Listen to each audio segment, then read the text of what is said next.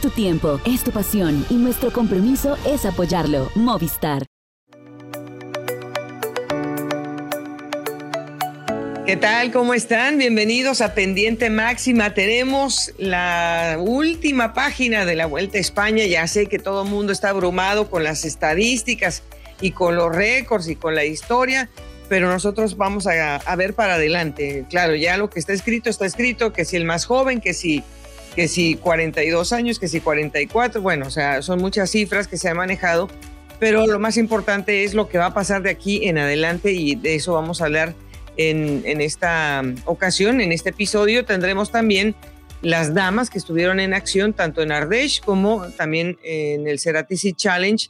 Y tendremos también pues ese pequeño vistazo hacia los campeonatos del mundo que ya empiezan el próximo fin de semana con las cronos individuales, pero queremos echarle un vistazo quiénes están en esas nóminas porque ha habido realmente una sacudida de que si me lo prestan de que si no puedo, de que si tengo la boda con mi hermano, bueno, todas estas cosas están en la mesa. Bueno, pues también los corredores son seres humanos y tienen también vida personal, entonces de eso vamos a, tocar en estos próximos minutos. Antes, saludamos como siempre hasta Cali, Colombia, a Marisol Toro. Mari, ¿cómo estás?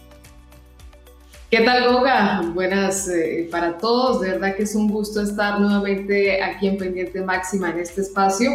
Después de todas estas competencias y después de todo lo que hemos venido observando, por supuesto hay mucho que hablar con este cierre de la Vuelta a España y con la participación femenina, además con todo lo que se aproxima también en este cierre de temporada. La Vuelta a España eh, tuvo una tercera semana que habíamos dicho un poco, ¿no? En el último capítulo, era una semana que tendría que haber pasado una gran sorpresa para que se pudiera mover algo el podio. Mm, digamos que el recorrido no se prestó y las fuerzas tampoco, porque pues la carrera ha sido con un alto tren de velocidad y eso ha disminuido muchísimo. Muchos equipos quedaron medio cojos porque, bueno, las salidas que se dieron, que fueron casi 50 corredores los que quedaron fuera de esta vuelta, pero bueno, la tercera semana también era un, paso muy importante para corredores jóvenes y finalmente Remco ha podido sobrevivir con una nómina que también eh, estuvo tocada, el Quickstep Alfa pero que de alguna manera con el ejemplo de Remco pudo sacar eh, avante. Claro, Remco tenía que rematar eso siempre. Esta tercera semana, Mari, a lo mejor para muchas personas quedó así como mm, entre azul y buenas noches, dice mi mamá, porque ni, ni, muy, ni muy fácil, pero ni tan difícil. Y digamos que a ese panorama pues no contribuyó mucho al espectáculo que esperábamos, eh, la salida de Primo Roglic, que había mostrado estar, nunca sabremos si hubiera podido descontar todo el tiempo, pero sí estábamos seguros de que lo iba a intentar. Lastimosamente se da esta salida en la última parte de la vuelta y esto limita un poco el espectáculo. Sin embargo, vimos que en su momento Enric Más como Movistar lo intentó, Miguel Ángel López también intentó moverse, pero sí quedó la sensación de que fueron dos semanas muy intensas al comienzo y la tercera semana estuvo un poco más baja de emociones, a pesar de todos los intereses que había también en otros equipos por llevarse las victorias de etapa y por buscar puntos. El UAE yo creo que fue eh, el equipo que más eh, se atrevió a abrir la cartera para mover porque de hecho eh, Juan Ayuso estaba en el tercer lugar, pero bueno, se valía, se podía intentar, no, no, no cabía, eh, digamos que no era un desperdicio tratar de mover la carrera, porque pues a final de cuentas nunca se pensó que Juan Ayuso iba a estar en el podio. Entonces, dar un espacio para ver qué podía eh, pasar y el mismo Ayuso poder reaccionar.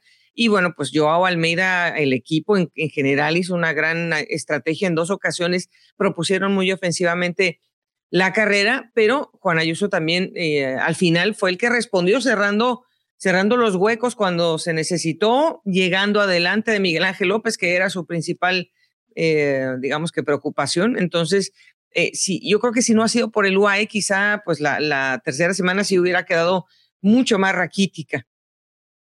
Fue un equipo que se movió muchísimo, lo esperábamos también de la Astana, digamos que de una forma más individual, Miguel Ángel López eh, lo intentó, eh, pero sí esperábamos ver que también lo hizo Enric Más, eh, pues ver toda esa movida alrededor de un equipo que además era español, que estaba haciendo un podio, que tenía la necesidad por el tema de los puntos también de buscar ser bastante atacante. Y también incluso como en su momento vimos a Alejandro Valverde proponiendo desde la fuga, también buscando un poco ese protagonismo.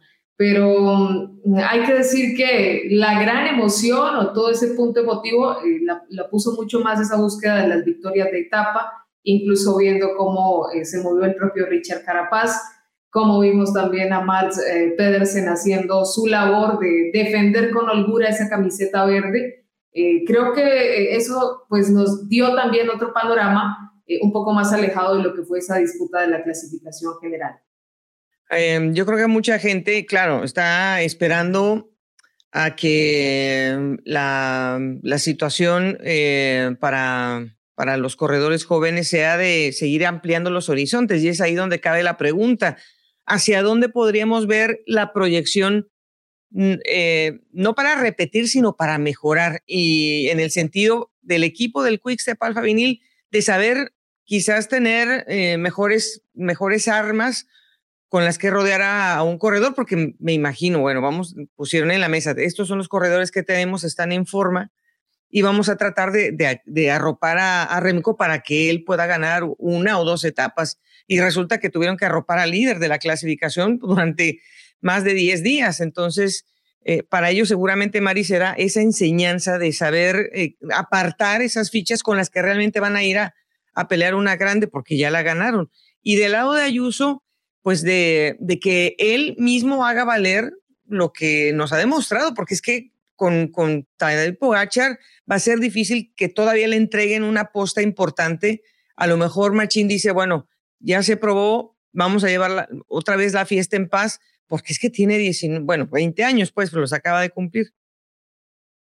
Sí, yo creo que con Juan Ayuso, aunque está demostrado que estos corredores están dando resultados rápidamente, maduran de, forma para competir en las grandes vueltas, pues es bueno también darle un espacio al corredor de que siga madurando y creciendo en la forma de afrontar. Es un poco más diferente el caso con Renko, que digamos en todo este tiempo ha podido ir evolucionando. En esta vuelta a España se le dio gran madurez, eh, gran capacidad también de defender esa camiseta roja. Y sí creo, Goga, que el equipo pues, va a tener que plantearse buscar una compañía importante, por lo menos en la montaña. Si bien sabemos que Renko hace una gran contrarreloj, si se tienen aspiraciones de ir por el Tour de Francia o el Giro de Italia, pues sí considero que la nómina debe reformarse un poco más, eh, digamos, encaminada a la montaña, eh, dando la compañía, porque también va a ser un hombre ya más referenciado y que además está probado puede pelear una carrera de tres semanas.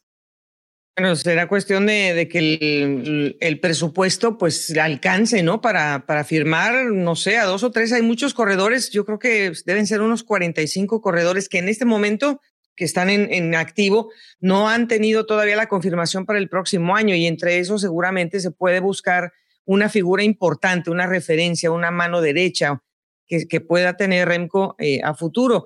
Y eh, pues yo creo que eh, pues Juan Ayuso como decimos, hay que llevarlo con calma, que llevado suave. Ya tienen ellos a, a Tadej entonces no hay, no hay necesidad de forzar a Juan Ayuso. Yo creo que este año eh, ya debe de cerrar para él, porque también ya decidió no ir a los campeonatos del mundo, que estaremos hablando más adelante, Mari. Pero, ¿qué, ah, eh, ¿qué es lo que te gustaría ver de Ayuso para el próximo año? Pues eh, digamos que me gustaría volverlo a ver en una grande, pero eh, más acompañando una nómina. Eh, lo que ha mostrado Joao Almeida, que creo que es otro corredor de ese equipo que está buscando también ese lugar, aparte de Tadej Pogacar, podrían ser nuevamente un buen dúo en una gran competencia. Ayuso, sí, buscando protagonismo, pero también contribuyendo con, con, lo que puede llegar a ser Joao Almeida en una carrera a mi modo de ver, creo que UAE está logrando tener a tres corredores con los que puede permitirse ir eh, de manera muy tranquila a buscar las grandes competencias y a buscar esas actuaciones en el podio. Eh, obviamente sin, sin tanta presión a Juan Ayuso y me gustaría también verlo en las clásicas, donde ya demostró que tiene también la capacidad de medirse y con lo que hemos visto de sus rivales de, de edad, pues puede ser un buen termómetro también el próximo año. Yo creo que otra duda que, que existe es, ¿va a romper Enric Mas la segunda posición que ha ocupado en, en otras ocasiones? ¿Será capaz de ganar la grande que todo mundo espera, que todo mundo eh, tiene ansiedad? Bueno, pues no, no muchos pueden acceder. Miguel Ángel López, por ejemplo, ha sido varias veces tercero, pero también le gustaría ser ganador de una grande. Y eh, por lo menos Miguel Ángel me parece que se vio mejor en la contrarreloj eh, que Enric Más. Pero, ah, pero es que eh, sin, sin, esa herramienta es que no se ve ni para uno ni para el otro poder hacer ese ascenso y, y, sobre todo, bueno, a Miguel no le faltan ganas ni valentía para atacar, pero Enrique es mucho más medido en eso. Sí, yo creo, Coca, que es difícil para nosotros responder esa pregunta tajantemente, pero en el caso de Enric Más, eh, como ha pasado con muchos corredores, piensa uno, están, puede ser este su máximo nivel deportivo. el máximo nivel de los atletas no es el mismo en todos los casos y a lo mejor ese es el punto máximo de Enric Mas. Es la, la sensación que deja siempre que lo vemos, porque lo vemos más al límite, cuidándose, no tiene mucho más que proponer, aunque eh, siendo justos, pues también lo intentó en esta tercera semana, pero sí da la sensación de que ese es el tope máximo de Enric Mas. Y viendo todo lo que viene, por ejemplo, también con Carlos Rodríguez, que tuvo el, infortunio de la caída y demás, pues va a ser bastante complicado para Enric eh, poder entrar ahí en esa batalla. No tenemos la última palabra, pero por lo que hemos visto hasta el momento, luce bastante complicado. Y en el caso de Miguel Ángel López, lo veo posible, pero siendo un corredor muy atacante en la montaña, eh, incluso más de lo que lo vimos ahora en esta Vuelta a España. Eh, sí me gustaría verlo con un equipo, digamos, con dos, por lo menos dos escaladores que le acompañen un poco más hasta esas grandes escaladas. Sí, bueno, ellos también están pasando por la purga, ¿no? La transición que tienen que hacer también por, pues, están llegando muchos kazajos jóvenes, que creo que hay algunos que han sacado muy buenas, muy buenos puntos. Pronsky, uno de ellos, creo que se, se vio muy bien en la carrera. Y ya que tocamos a Miguel Ángel, bueno, pues la, la, la postura latinoamericana eh, es lógico, todo mundo pensábamos que alguno de si Richard, si Miguel Ángel o Rigoberto podrían haber accedido al podio. En esta ocasión, pues se quedó a, muy pocos segundos Miguel Ángel de poderlo hacer, pero se va con esa, eh, ese atravesado, ¿no? Eh, la espinita de que no pudo ganar una etapa. Y en cambio, pues Rigoberto, que se veía como más como, como más retrasado, digamos, en, en el avance de la carrera, se veía como muy limitado también a veces. De repente toma un segundo aire, se mete a la fuga y gana una etapa que le hacía falta en su palmarés en la vuelta a España. Y luego viene Richard. De alguna manera, eh, Mari, o sea, hay una repercusión evidente de Latinoamérica con el superlativo de Richard Carapaz.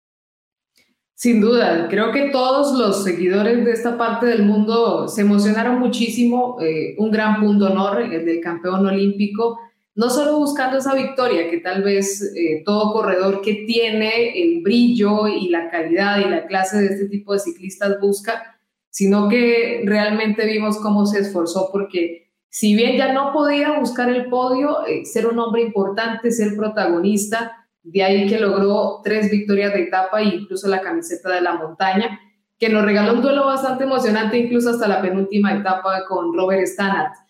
Eh, y en el caso de los colombianos, pues eh, eh, creo que también se, se, queda un poco sin sabor porque nos hemos mal acostumbrado, podemos decirlo, venimos de una década impresionante, pero también nos deja claro un poco que no es, no es una tarea fácil y lo que más nos debe tranquilizar es que los corredores tienen orgullo deportivo, lo demostró incluso el mismo Juan Sebastián Bolano en la última etapa, eh, buscando hasta lo último y venciendo ahí en la línea de meta. Entonces, bueno, no siempre se va a poder conseguir el primer lugar, pero lo que sí creo que nos debe dejar tranquilos es esa búsqueda constante que tuvieron los colombianos. Desde el mismo Miguel Ángel López, aunque no se vio reflejado en un resultado de victoria de etapa o de podio.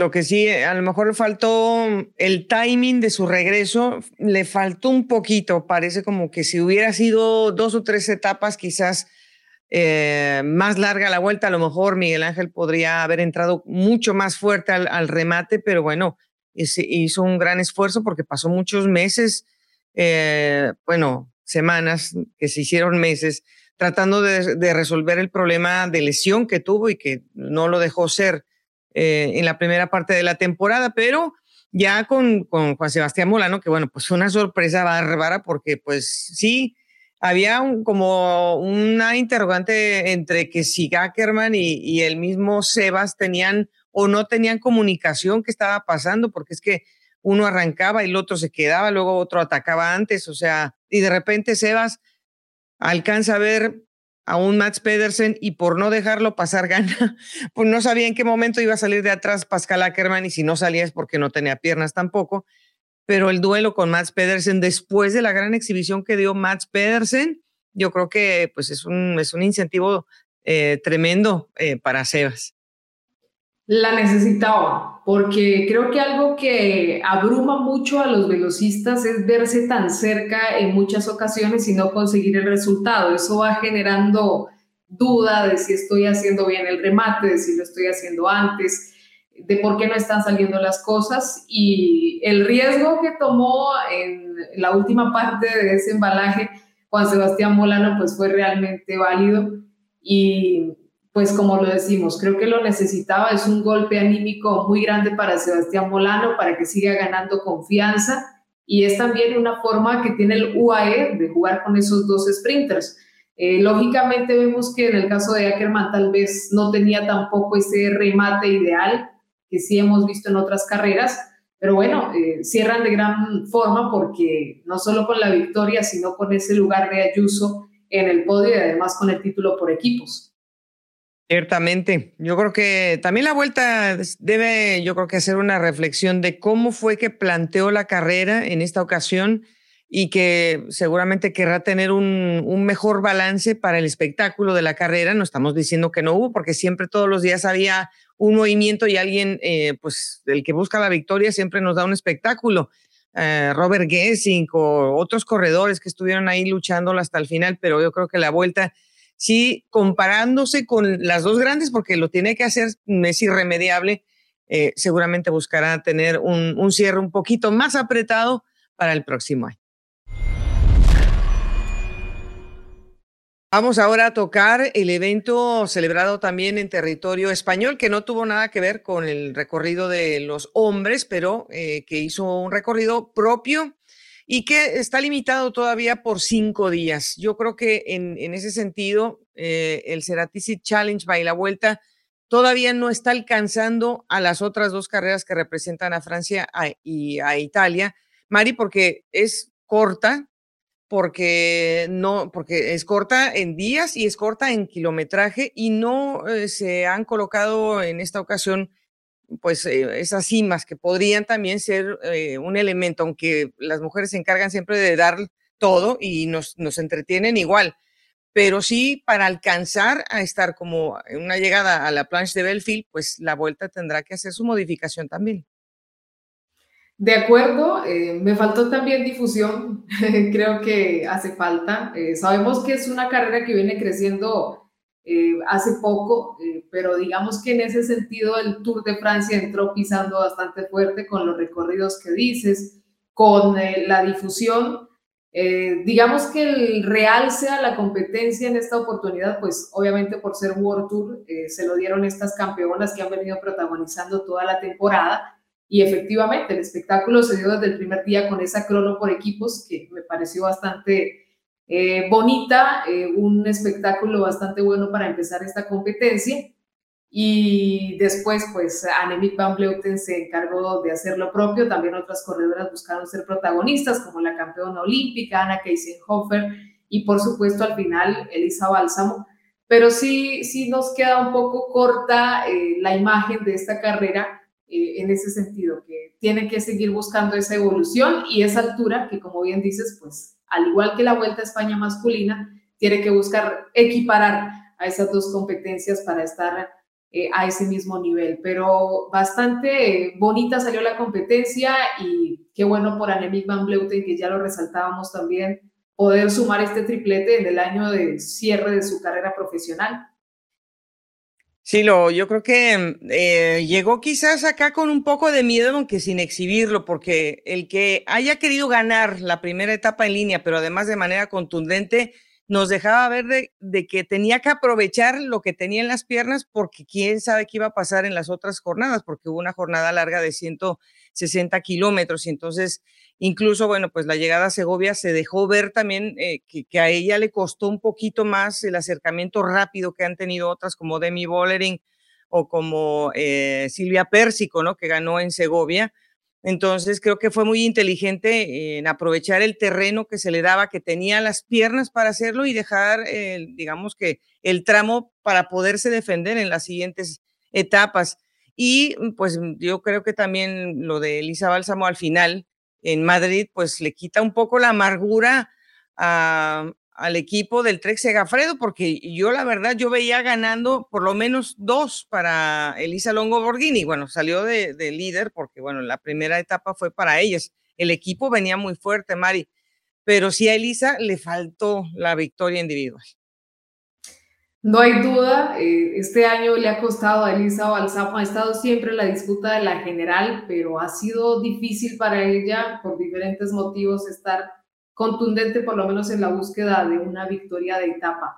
En el caso de las latinoamericanas, eh, destacar a Arlene Sierra, eh, hay que destacarla también como una corredora que acompañó estos tres triunfos de Annemiek van Vleuten en lo que, digamos, significa las tres grandes del ciclismo femenino, el Giro Donne, el Tour de Francia y este Ceraticita, aunque estamos hablando de, eso que tiene que mejorar la carrera. Y eh, también vimos a Ana Catalina Soto con el Vizcaya Durango, que viene haciendo un proceso muy importante, y Andrea Alzate, además de una corredora como Miriam Núñez, pues que ha regresado después de los inconvenientes de las caídas. Estuvieron bastante bien, finalizaron la competencia y es otra experiencia que suma más a su palmarés al lado de las mejores del mundo, lo cual eh, deja grandes aprendizajes para ellas. Bueno, pues eh, sabemos que va a ser muy difícil llenar el hueco de Anemic. Ya se anunció eh, una reciente contratación del, del, equipo Movistar para las mujeres, Florid, que estará el próximo año. Aquí rápidamente, aquí le echamos el ojo, porque pues tenían que buscar una, una una imagen importante a Florid eh, que estará con ellos, así que esa es una buena opción, pero yo creo que si no aprovechan Arlene y Sierra, por Dios, lo que ha hecho es increíble, o sea, le, puso la mesa, la acercó, o sea, se murió en la raya por Annemiek van Bleuten, y yo creo que también se merece, eh, Mari, eh, que en las mujeres la edad es circunstancial, tiene 29 años y, puede seguir creciendo todavía y dando muchas más victorias, eh, Arlenis. Sobre todo porque la vemos con esa madurez que se necesita para brillar de la forma en que lo ha hecho, por ejemplo, Annemiek van Bleuten hasta este momento. Hay un proceso y Arlenis Sierra creo que ya cumplió con él de sobra. Llegar con la forma que llegó a este equipo apenas en la presente temporada y hacerlo de la forma como se desempeñó, eh, también en las clásicas donde estuvo acompañando en varias de ellas a la misma Van Bleuten, habla muy bien de la experiencia, de la capacidad y de eso que puede dar también desde ese rol de liderato y no nos cabe duda que seguramente va a tener eh, algunas oportunidades como se las dieron y se las han dado hasta el momento a Paula Patiño, que es mucho más joven y las ha sabido aprovechar. Sin lugar a duda, eh, vamos a saltar precisamente al evento del Ardèche. Eh, y nada más quería redondear a Andrea Ramírez, también compañera de, de Nelmasi eh, de, Núñez, la corredora mexicana, también terminó. Entonces, pues queremos darles el lugar a ellas porque ha sido una carrera en donde también hubo bajas importantes. La carrera fue dura, se partió el lote en muchas ocasiones, había que perseguir y en otras pues había que conformarse con llegar en el límite de tiempo. Es fue una carrera también eh, bastante exigente en cuanto a la velocidad y a ese grupo tan importante de, corredoras de primer nivel. Pero el Ardèche también llevó a mm, una carrera más larga, una carrera que tenía un poco más de montaña eh, y que tuvo también sus trazados pues de sube y baja constante. Le dio a Paula Patiño esa proyección de podio ya es, ya, ya a partir de aquí, yo creo que su presencia en el calendario Mari va a ser diferente, ¿no? Va a ser una referencia importante porque es que Paula tiene un, buen balance para enfrentar estas clasificaciones generales. Ha llevado ese proceso que mencionábamos, eh, su primera actuación histórica justamente la logra en un giro Done, en un giro femenino, y ha venido tomándose también la confianza necesaria para ver desde este rol cómo puede manejarse, cómo puede liderar también a sus compañeras, y en esta oportunidad nos ha demostrado toda esa capacidad que tiene. Eh, como escaladora no hay duda de que es una corredora de gran rendimiento y este es otro proceso importante, Goga, porque a propósito de lo que estamos hablando, la salida de Annemiek van Vleuten, es muy interesante ver que estas corredoras que han venido haciendo parte de este trabajo poco a poco van eh, subiendo en ese nivel. También es el caso de Emma Norsgaard, que es otra gran carta de Movistar. Y nos gustó mucho ver a Paula Patiño ahora ya siendo parte de un lugar del podio eh, creo que de aquí en adelante ella va a tener otra perspectiva y también el equipo sobre sus posibilidades. Y bueno, también aquí nos, nos dio mucho gusto ver la participación de la escuadra de los Estados Unidos, eh, DNA Pro Cycling, porque pues no habían tenido quizás la fortuna de hacer una, una gira en Europa que les correspondiera con este nivel que se vivió en la carrera en Francia y también el gran momento que vivió después de lo que ha hecho en la vuelta a Colombia, Diana Carolina Peñuela y también, eh, por supuesto, eh, Ariadna Gutiérrez, otra corredora mexicana, Janet Barrera, que también estuvo acompañando a Diana Carolina. Eh, es una satisfacción verse ellas mismas haciendo una carrera a la par de equipos World Tour que han tenido una temporada completa. Eso las tenía un poco nerviosas, incluso hablaban cuando terminó la vuelta a Colombia. En el caso de Anet Barrera era su primera competencia en Europa. Diana Peñuela, obviamente, con la confianza de una buena forma, pero también Europa le ha traído algunos momentos complicados. Eh, pero es muy importante cuando estas ciclistas eh, conocen el podio o tienen la oportunidad de tener buenos resultados porque se llega con una mentalidad diferente. Lo mostró Diana incluso con esa fuga que hizo de más de 40 kilómetros en una de estas etapas. Y es un equipo que se ha compenetrado muy bien el DNA Pro Cycling. Qué bueno poder ver este dúo entre Peñuela y Barrera que ha funcionado también de gran forma y nos ha permitido también ver a otras corredoras en, la carrera, otras latinoamericanas como Aguamarina Espínola, que también trae un proceso bastante largo ahora con el Canyon, con el equipo de la campeona, y Luciana Roland, que también estuvo ahí haciendo un importante papel por el equipo del Centro Mundial de Ciclismo. Eh, creo, Goga, que nos tiene que, eh, digamos, dejar muy tranquilas esta posibilidad que están teniendo muchas corredoras en diferentes equipos y que se está mostrando el esfuerzo de ellas también por mostrarse como valores importantes para sus equipos, sea como gregarias o haciendo también un papel desde el liderazgo. En esta eh, ocasión también eh, eh, Aranza Villalón también estuvo participando ahora con el equipo INECAT, que bueno, pues ha tenido una temporada un poco más vasta en su calendario, la corredora chilena, y es también una, una nueva oportunidad de, de, seguir demostrando que es capaz de estar con el mejor, con, los, con las mejores. O sea, e, este lote de latinoamericanas, con excepción de, de Diana, que es la que lleva el estandarte de la experiencia, las otras corredoras están entre los 25, 27 años, entonces, eh, bueno, 29 años que tiene Arlenis, eh, pero como decimos, Mari, en el ciclismo femenino la edad es no, la edad no, no, no refleja nada. La, edad simplemente es cuántos años llevo en el pelotón, porque las mujeres pueden extender su, su paso profesional, primero porque pues las temporadas son más cortas y obviamente eh, el esfuerzo y la dedicación de las, de las corredoras siempre, además, siempre es mm, supremamente eh, pues dedicado, ¿no? Y porque esto es algo que tal vez tendremos que consultarlo con muchos expertos, pero pareciera que la madurez en cuanto a edad, eh, no sé si es que da una seguridad, una capacidad de rendimiento, pero lo hemos visto a lo largo de la historia del ciclismo femenino. Sí, hay corredoras jóvenes que se destacan, pero para llegar a tener un dominio como el de las historias recientes de Van Bleuten, de Marianne Vos, pues se llega justamente a estas edades de 39 años, como estamos hablando justamente de Van Bleuten. Entonces, eh, por eso nos, nos esperanza tanto lo que estamos viendo de una corredora como Paula Patiño, de Miriam Núñez y de todas estas corredoras que estamos mencionando, porque, como se dice, están a tiempo de hacer un buen proceso y de poder empezar a lograr importantes resultados. Bueno, Mari, vamos a pasar a, un tema que se ha convertido en una papa caliente, es un tema de discordia. Eh, lo que pasa es que cuando ya llega un problema a pisarte a ti personalmente los talones, ya te pisaron y ya te dolió a ti, pues claro, yo, a mí me, pasa eso y yo levanto la mano y me quejo. Eso es lo que está pasando con los equipos que están eh, debajo del límite en este momento del ranking y que en el caso muy específico del Israel Premier Tech, pues el dueño, Silvan Adams, eh, está, eh, bueno, él está, pero que no lo calienta ni el sol, está enojado con la UCI, que si los bajan los va a demandar, que porque la, la pandemia los echó para atrás, que él tuvo muchos corredores enfermos y que toda la inversión que ha hecho en tres años se va a ir para abajo y que si cuando bajen los equipos están perdidos que tienen que depender de otras cosas, que, que si ASO se mete con la UCI, que están en contubernio y que ellos son los que deciden el, el destino del ciclismo y que si no, entonces él también va a hacer un Tour de Francia.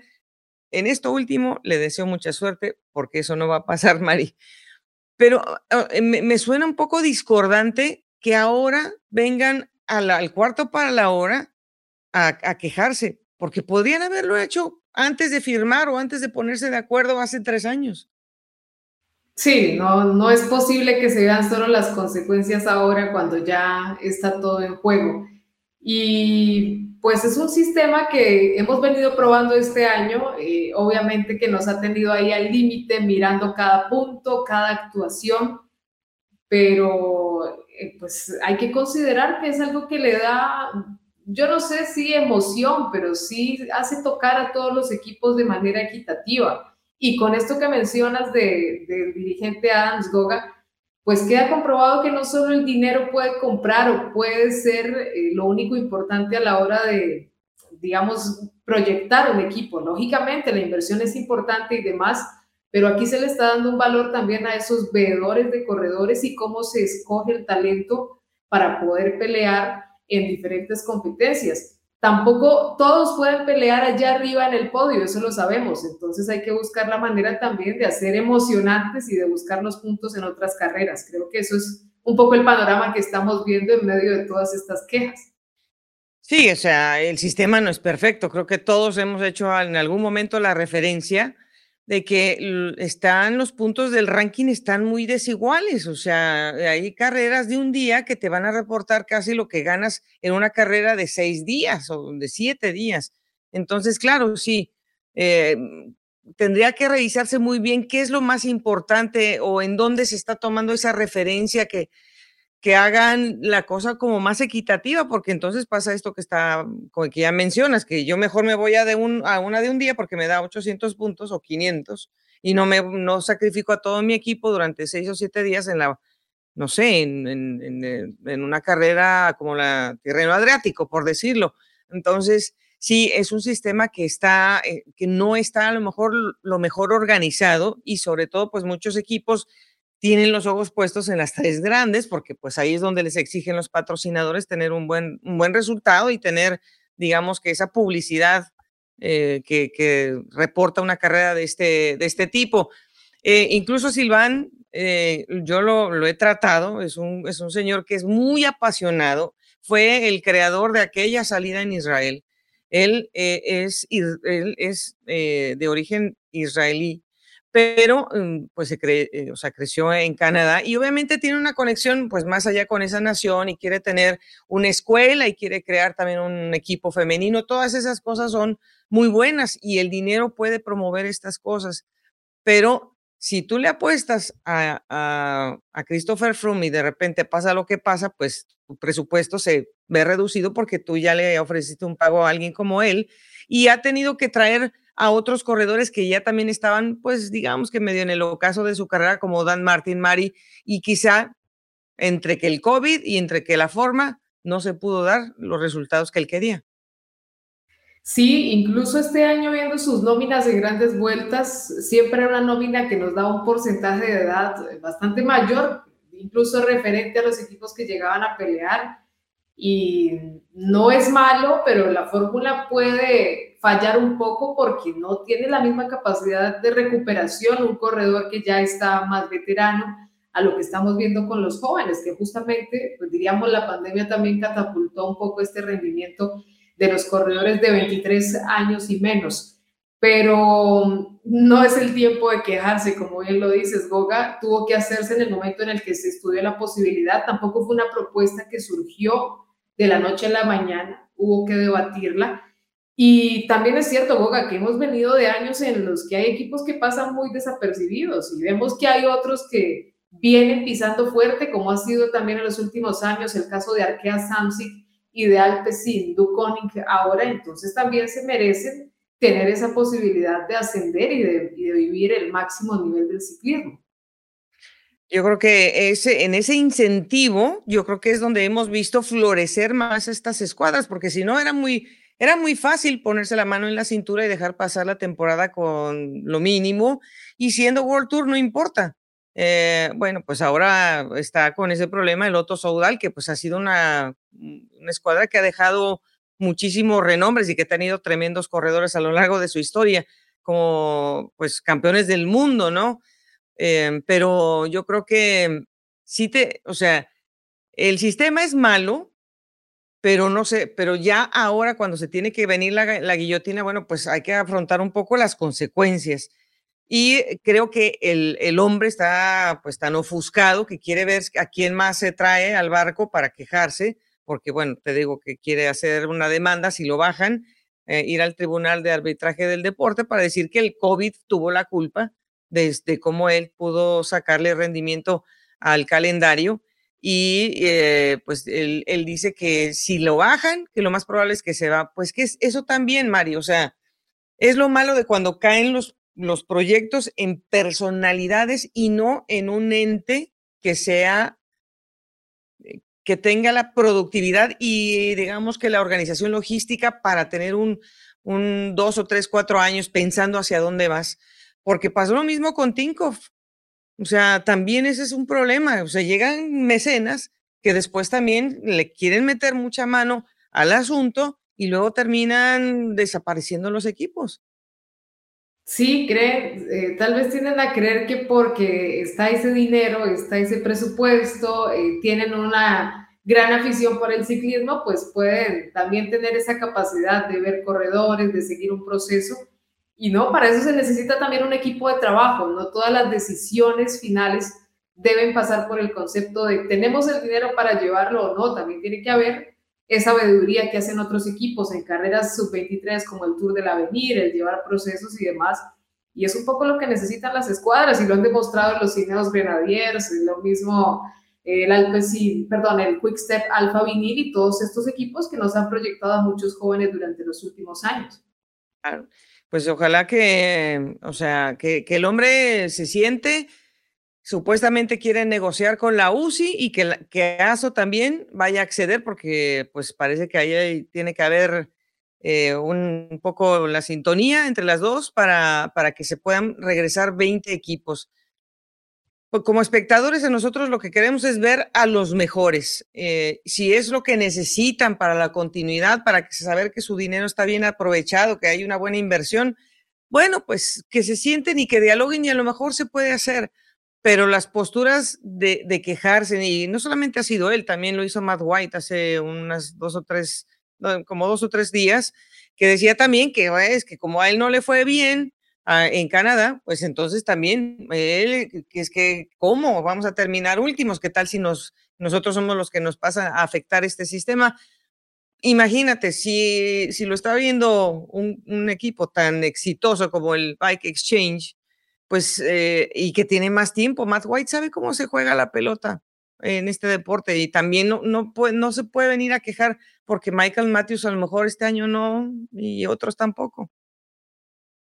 Sí, hace parte de, toda esa rueda que trae justamente el ciclismo, de los periodos de transición que hemos visto han tenido los equipos, porque no todos tienen la capacidad tampoco de tener esas nóminas que puedan ser eficientes en todas las carreras, pero aunque el sistema no es todavía ese sistema ideal, sí considero que, como bien lo dices, nos presenta a los mejores del mundo y además va a permitir espectáculo, que ningún equipo se tape por ahí en ninguna competencia, sino que más bien cada uno busque dentro de sus valores buscar eh, o tener esos resultados que necesita para seguir sumando la puntuación ideal. Vamos a ver qué pasa con las negociaciones, Goga, pero está complicado que la UCI retroceda algunas de estas decisiones. Ya va a arrancar el próximo campeonato del mundo en Australia. Bueno, pues eh, mucha suerte a los que van a ir a Australia porque es un, es un gasto, es, un, es una operación bastante cara para casi todos los países porque pues le quedará cerca a a Nueva Zelanda, perdón, pero mm, yo creo que a todo el mundo le ha costado mucho y además arrastrando el tema que veníamos tocando, pues hay equipos que no han querido prestar a sus corredores porque quieren seguir teniéndolos para producir puntos antes de que se termine la temporada y pasar ya, digamos, con el susto de lo que muchos están tratando de recuperar en estas últimas carreras. Eh, vamos a empezar con la crono individual. Normalmente antes se veía las cronos o por equipos, ahora que son las mixtas, Mari, así que vamos a tener el arranque el día 18 de septiembre con la contrarreloj eh, élite de hombres y mujeres. Aquí hay un, aquí hay un detalle técnico. Los dos eventos van a ser con la misma distancia, de 34 kilómetros 200 metros. Y esto le quitó a algunos corredores la intención de proponerse a sus federaciones. En el caso de Rohan Dennis, les cuento lo que vemos, habíamos dicho de la boda del hermano, pues es el, su hermano se va a casar en Europa, entonces él es el, el, padrino, entonces no puede faltar a la boda y bueno, eso era un principal motivo personal, pero también no le atrajo esta distancia. Sí estamos viendo una reducción, Mari, en donde las cronos mm, están volviéndose sprints, no sin ofender, pues porque son 34 kilómetros igualmente. Sí, pero digamos que para lo que venimos viendo durante hace mucho tiempo sí se ha recortado considerablemente el recorrido. Es más, ya hablamos de que una crono de 30 kilómetros es incluso la más extensa de una temporada, hablando de manera eh, de enfrentamientos individuales. Y también siempre uno espera en este tipo de eventos UCI ver ese nivel de exigencia, pues en cuanto al recorrido, un poco más extenso. Pero sí llama muchísimo la atención de cómo vamos a ver aquí a los corredores, sobre todo porque también estas pruebas nos han eh, permitido ver a otros corredores que justamente lo hacen muy bien en trazados que no son tan largos. Los jóvenes también vienen haciendo un gran trabajo en este tipo de recorridos y digamos que se acomoda también un poco más a ellos. Hay un especial interés por varios especialistas, algunos que mencionamos como Stefan Biseyer, por ejemplo, por Suiza, Tadej Pogachar, que también está acostumbrado a este tipo de ejercicios. Eh, y creo, que eso también, digamos, no ha despertado del todo el interés en nombres ya acostumbrados a otros recorridos como el mismo Denis.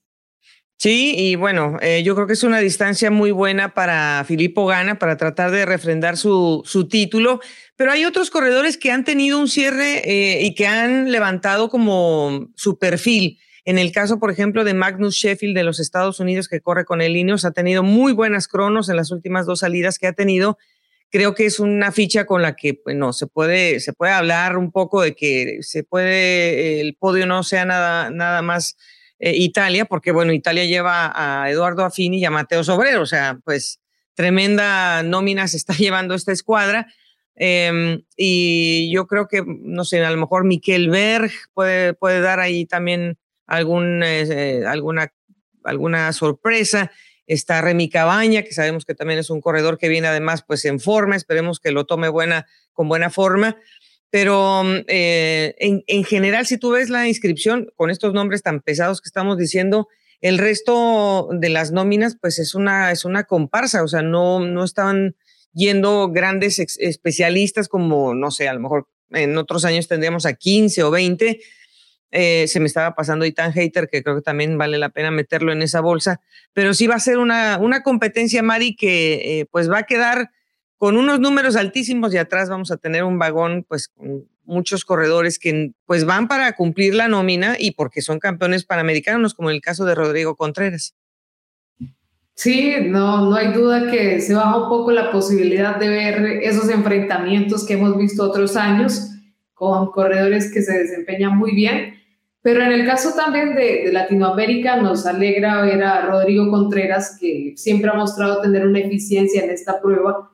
Y en el caso de Panamá, que también se está presentando acá con ese proyecto de Panamá Escultura y Valores, dos corredores que hacen parte de ese equipo, de la mano de Juan Pablo Villegas, que está teniendo esa visión de preparar a un conjunto eh, para proyectar corredores a nivel internacional, y en este caso Christopher Jurado y Bolívar Espinosa pues van a estar presentes también. Pero sí se van a marcar diferencias muy grandes, eh, sobre todo porque también queremos ver eh, si le alcanza o no la forma a Renko de Benepol para estar ahí también dando la batalla. Y eh, está echándole un ojo ya también a, la lista de las, de las mujeres.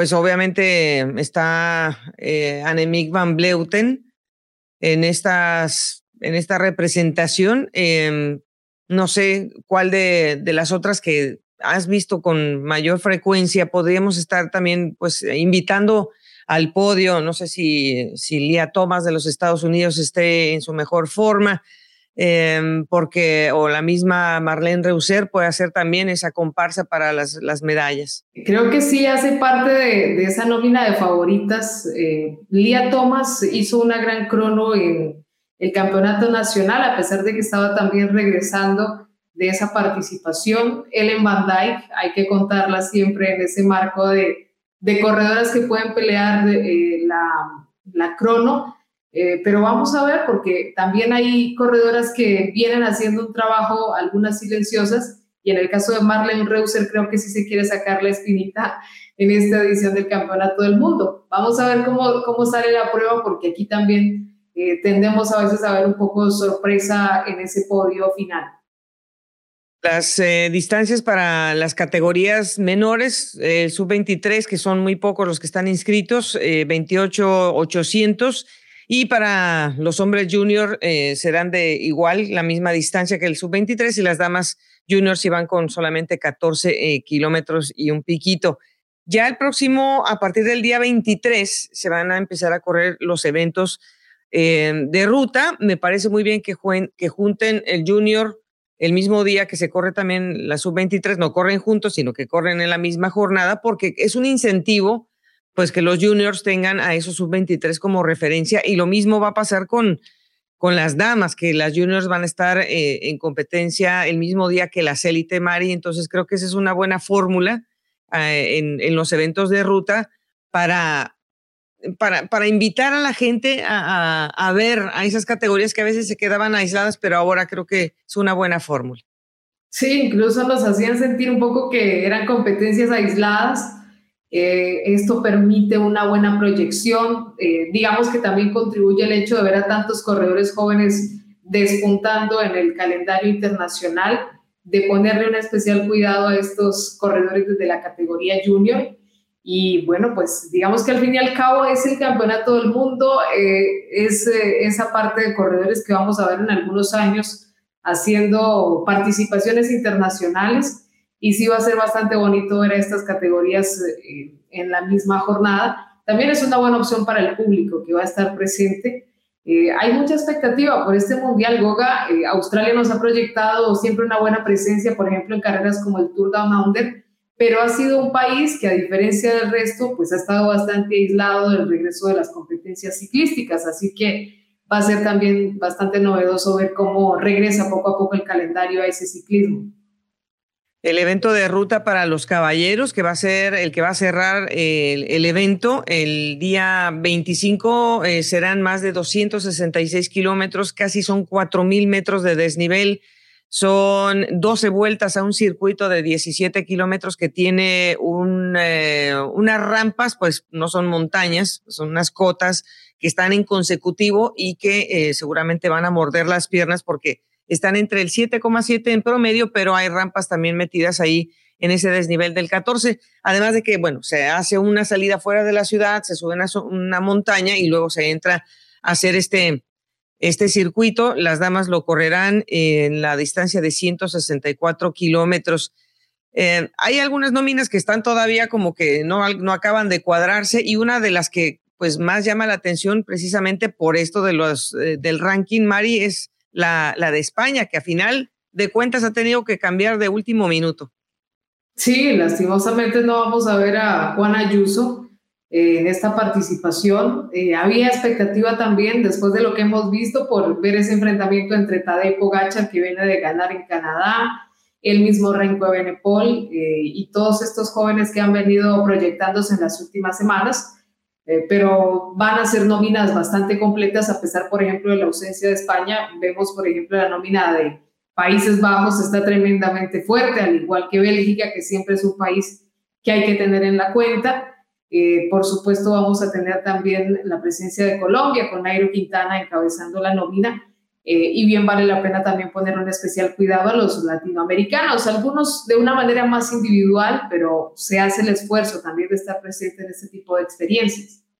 Y precisamente Nairo Quintana, que está de regreso en esta nómina de selección nacional, habla acerca de este compromiso. Hola amigos, les cuento que ya preparamos las bicicletas, eh, les echamos buen aceitico y ya preparamos la maleta para viajar a los mundiales de ciclismo. Hemos estado todos estos días preparando, haciendo fondito para llegar muy bien. Vamos un buen grupo, una buena selección, así que esperamos todos sus mensajes de apoyo por redes sociales que son de gran, de gran importancia para nosotros. Lo daremos todo por nuestro país y nada, seguramente saldrá una buena actuación. De otra parte, decirles que se sigan entrenando fuerte porque nuestro gran fondo sigue rodando, seguimos preparando todo para que ustedes se diviertan y con nuestros amigos e invitados que vamos a llevar. Eh, nos vemos en México el 23 de octubre y el 20 de noviembre en Antioquia. Seguimos preparando absolutamente todo y va a estar muy, muy bacano. Un abrazo para todos. Bueno, pues es, una, es un equipo que va, digamos, con la representación lo más que se pudo, con lo que se pudo, con a, quien se pudieron convencer. Ojalá, mira, Sergio y Guita, yo creo que eh, al final termina bien la, la, Vuelta a España. Venía ahí, yo creo que con el ánimo pues bajito porque no, no se había encontrado bien. Al final se ve ya casi protagonista de una victoria. Yo creo que a partir de ahí, Mari, esa es, yo, yo creo que esa es la ficha con la que tendría que estar trabajando la escuadra. Es una, eh, una propuesta para clasicómanos la que vamos a vivir. Ojalá sea para Sergio Higuita el poder acompañar a, a estas grandes figuras, pero también saber aprovechar eh, los duelos internos, porque eso ya lo hemos visto antes. Eh, los duelos internos suelen también fracturar y sobre todo al equipo de, Bélgica en este caso, porque no hemos tocado los grandes premios de Canadá, pero eh, ahora que ha terminado segundo en el de Montreal, Wout Van le hicieron la pregunta en la conferencia de prensa, que entonces la capitanía era para Remco, que está obviamente con el, título de la vuelta, o si él era todavía y dijo eh, que eso se tenía que ver en la carretera, como se dice siempre, pero que iban a ser co-capitanes. Entonces, eh, ahí es donde se puede empezar, se puede crear una fricción interna porque se vio el año pasado, Mari, en, en allá en, en Bélgica. Sí, eh, el tema de las elecciones, de las elecciones pasa más incluso por cómo se pueden eh, conformar a nivel interno. muchas de ellas pueden tener un gran talento, pero si no logran compenetrarse de buena forma, sobre todo enfocada en a quién le van a trabajar, va a ser bastante difícil. Eh, eh, aplica también para el caso de Colombia, que obviamente con el recorrido que mencionas, Goga, pues va a ser complicado, eh, aún así por todos los nombres que van a estar, pero sí pasa muchísimo por todo ese trabajo que se puede hacer a favor de un objetivo común y de lo que puedan también aportar cada uno de los corredores en estas propuestas. Se ve muy fuerte, como decimos, Países Bajos, Australia, lógicamente, también va a tratar de defender su localía, como en las mujeres. Ahí no nos cabe duda que también van a ser bastante fuertes, encabezadas por Amanda Spratt.